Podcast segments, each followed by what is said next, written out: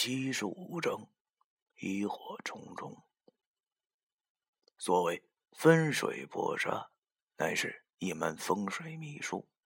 在店里的古书里了解了一些改变风水的方法。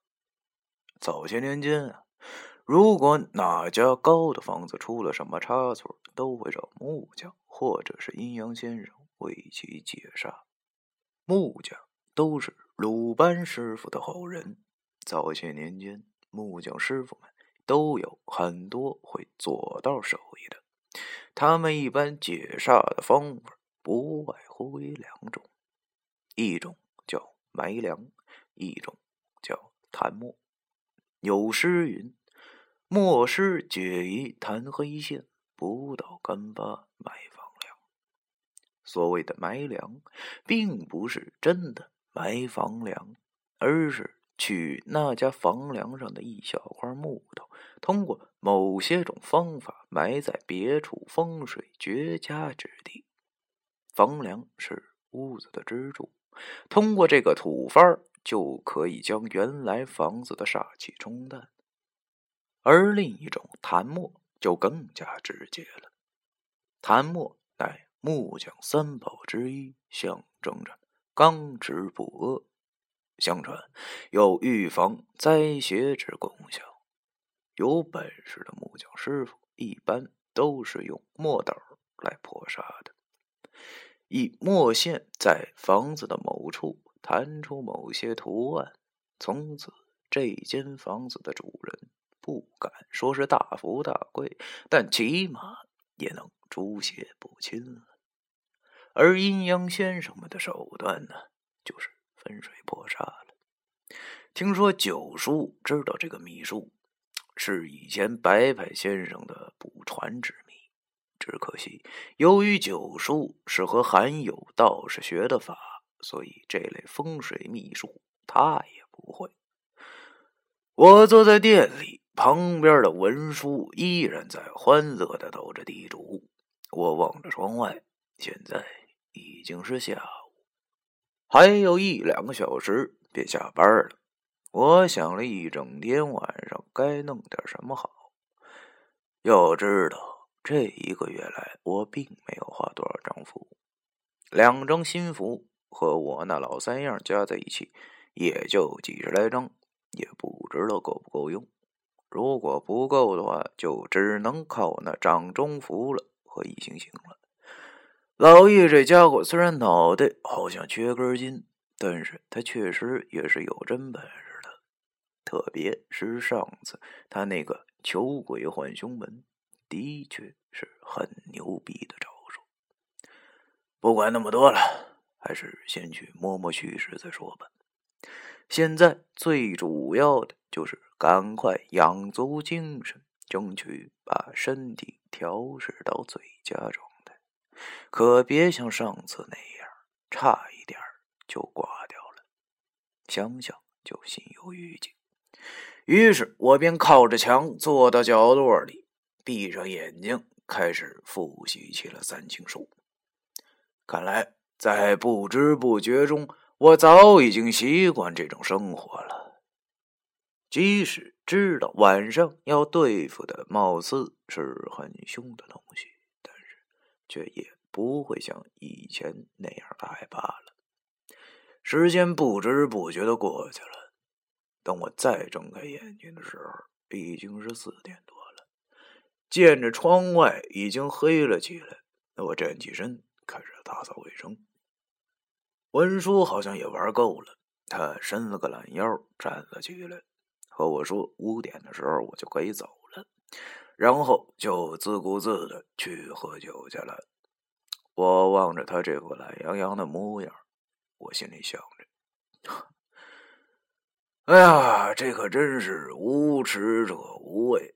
亏他骗完人家钱后还能这么安逸。”见到这个老家伙走了，我便没什么顾忌了，马上给易星星打了个电话，问他啥时候下班。他跟我说。林叔早就走了，就等我了。我跟他说：“那你现在就出来吧，咱俩先去吃点饭，然后准备家务事儿，准备晚上开练。”我俩见面后，先到了一个小饭馆吃饭，要了俩菜，两瓶啤酒。刚坐稳，他就问我到底是什么事儿，怎么个事情。于是我便把谢志鹏的事儿告诉了他。听完我说后，他大吃一惊，说：“哎呀，要不说怎么大千世界无奇不有呢？啊，不是，这事真邪门啊！没想到这赫赫有名的元氏集团总部，竟然是这么个凶险之所啊！哎，你说那些人可真他妈贱啊，是吧？明知道那么危险，还继续搁那上班。不是我说，我觉得这这真他妈都是他妈自找的。我对他说：“可不是吗？但是既然现在让咱俩知道了，就得去看看呐。兴许会有那跑路的女鬼的线索呢。”易星星点了点头。这时菜上来了，我倒了杯酒，一饮而尽后，接着说道。哎呀，只可惜我们现在都不会分水破煞之术，看来今晚是难办喽。易星星愣了一下，对我说：“分水破煞，我懂啊。什么玩意儿？”啊？”听到他的话后，我差点他妈呛着。我用不可思议的眼神望着他，我没听错吧。他这缺斤少钱的玩意儿，竟然懂得分水破煞。于是我忙问他：“等等会儿，我没听错吧？你懂分水破煞？”他见我不信他，便用一种理所应当的表情对我说：“都当然懂啊，难道你不懂吗？”他大爷的，我上哪儿懂去？于是易星星便跟我说。由于他家祖上就是干阴阳先生的，所以有些土法那都是家传的，其中那就包括了分水破煞之术。哎呀，原来是他祖辈传的呀！难怪一副理所当然的模样看来在某种程度上来说，我这半路出家的，还真不如他这自小就刻苦钻研的。他见我挺惊讶的，就又把袖子撸了起来，把他那块看似奇怪的手表给我看。他告诉我，这块手表也是有门道的。上次寻找夜壶踪迹的时候，也是靠它才找着的。这本不是手表，而是一个罗庚，名为六甲，是属于奇门造物篇中的物件。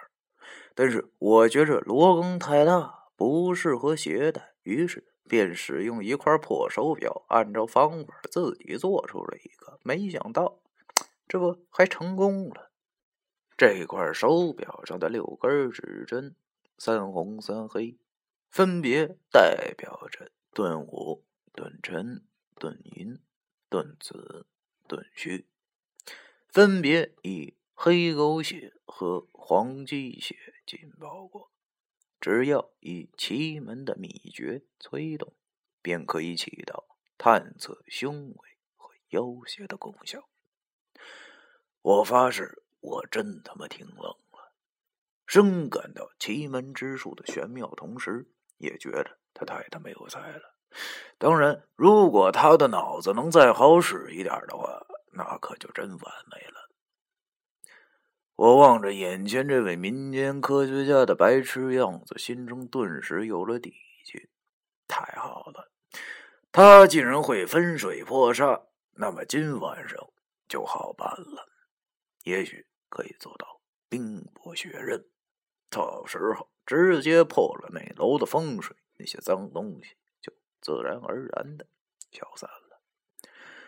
于是我便放下心来，晚上的时候。看来不用我出手，这位民间科学家自己就能搞定了。眼见着吃的差不多了，我便给谢志鹏打了个电话，问他等会儿上哪找他去。他说直接来公司就成，但是最好晚点来。我心里琢磨着，毕竟这不是什么好事避嫌是正常的。毕竟我俩也是低调之人，于是便答应了他。晚上十点多的时候就过去，让他在公司里别乱走，等我俩。挂了电话后，我和老一便起身算账走人，各回各家准备家伙。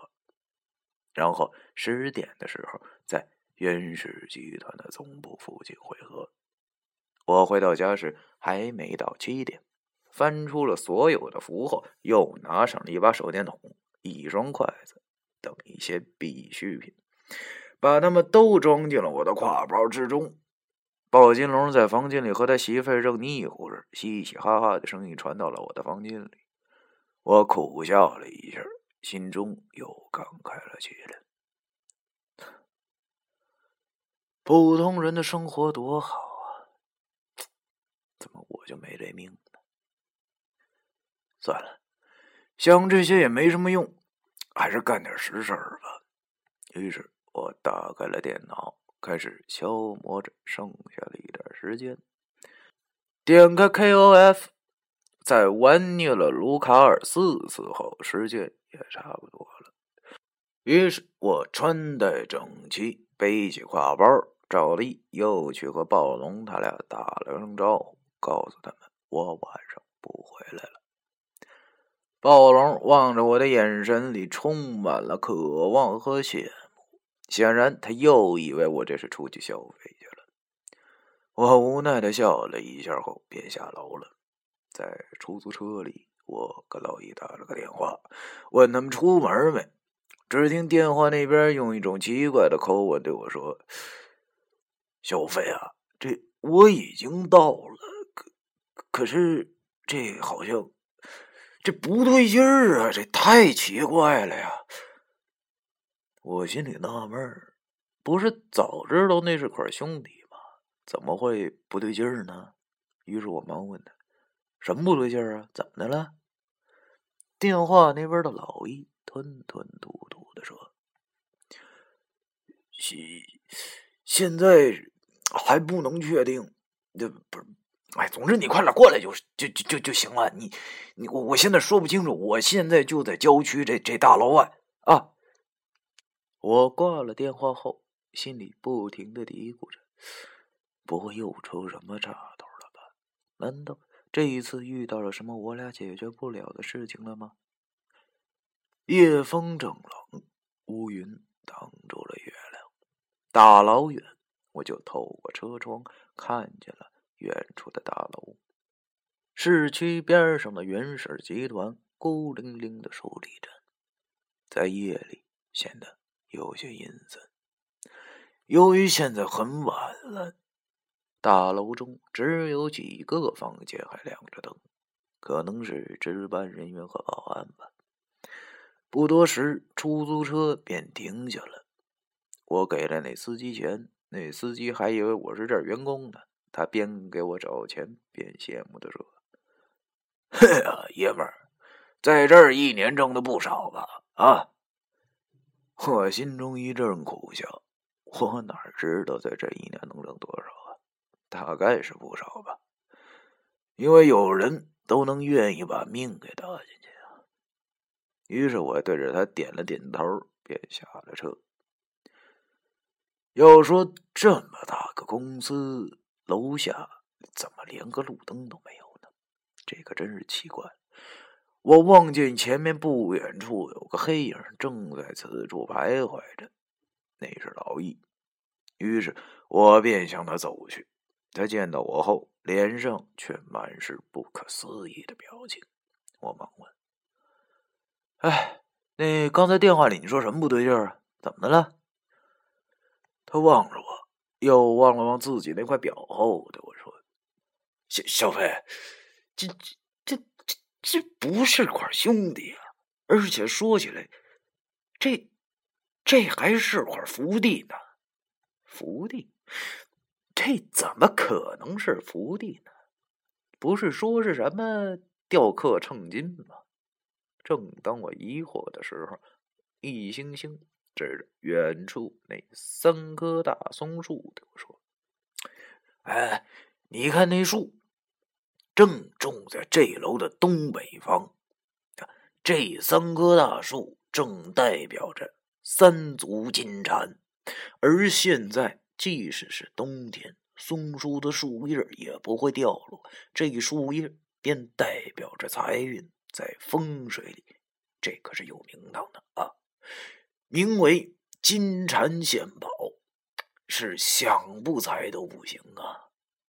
而金蝉不生于凶煞之所，一般来说，这便足以证明这儿绝非兄弟。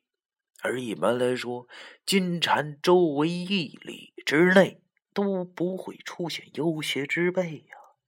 你说这奇不奇怪？我他妈听他说完后，我脑袋都大了。如果这儿不是兄弟的话，那这个楼里一年死七个人是怎么回事啊？而且我看谢志鹏额头就跟抹了黑墨一样黑，那不是撞邪是什么呀？刚才老易说什么金蝉不生凶煞之地，这根本就是自相矛盾嘛！难道老易的本事不到家，所以看走眼了吗？不应该呀！这老小子虽然脑袋缺根筋，但是他的专业技术却是一流的呀！我脑袋真大了，怎么想也想不明白。操，索性不想了。他大爷的，管他是雕刻成金还是什么金蝉献宝，反正我是真真实实的看见了谢志鹏额头上的黑线了。我相信我自己的眼睛，所以还是先给他打个电话吧。再怎么说也不能一直在楼下傻站着呀。还是先保住他的小命，然后再看看到底是怎么回事再说吧。于是我便拨通了谢志鹏的电话，我跟他说：“我们就在你公司楼下。”谢志鹏一听是我，连忙下楼出来接我。我跟他介绍了易星星，和他说这是我师兄。客套了一番后，他便领着我俩走进了袁氏集团的大楼。按常理来说，一楼有保安。像我俩这样不明身份的人是不能进来的，但是好在谢志鹏跟那几个保安是好朋友，他掏出了事先准备好的两盒烟，递给了他们，告诉他们他是不敢一个人值夜班，所以就找了俩好朋友陪他。本来这大楼中不太平的事儿是所有人都知道的，而且他们又是朋友。所以那保安就睁一眼闭一眼了。于是我们三人便到了十楼他的办公室中。此时是十点四十分，我们便坐下来，有一句没一句的闲聊。不管怎么说，先熬夜再说吧。而且我心中此时不知怎么的，却满是不安，因为。我望见谢志鹏的额头上的黑气已经开始蔓延，差不多都要挡住眼睛了。我头一次看见这么低的火气，简直就像是丧命之兆。第七十五章。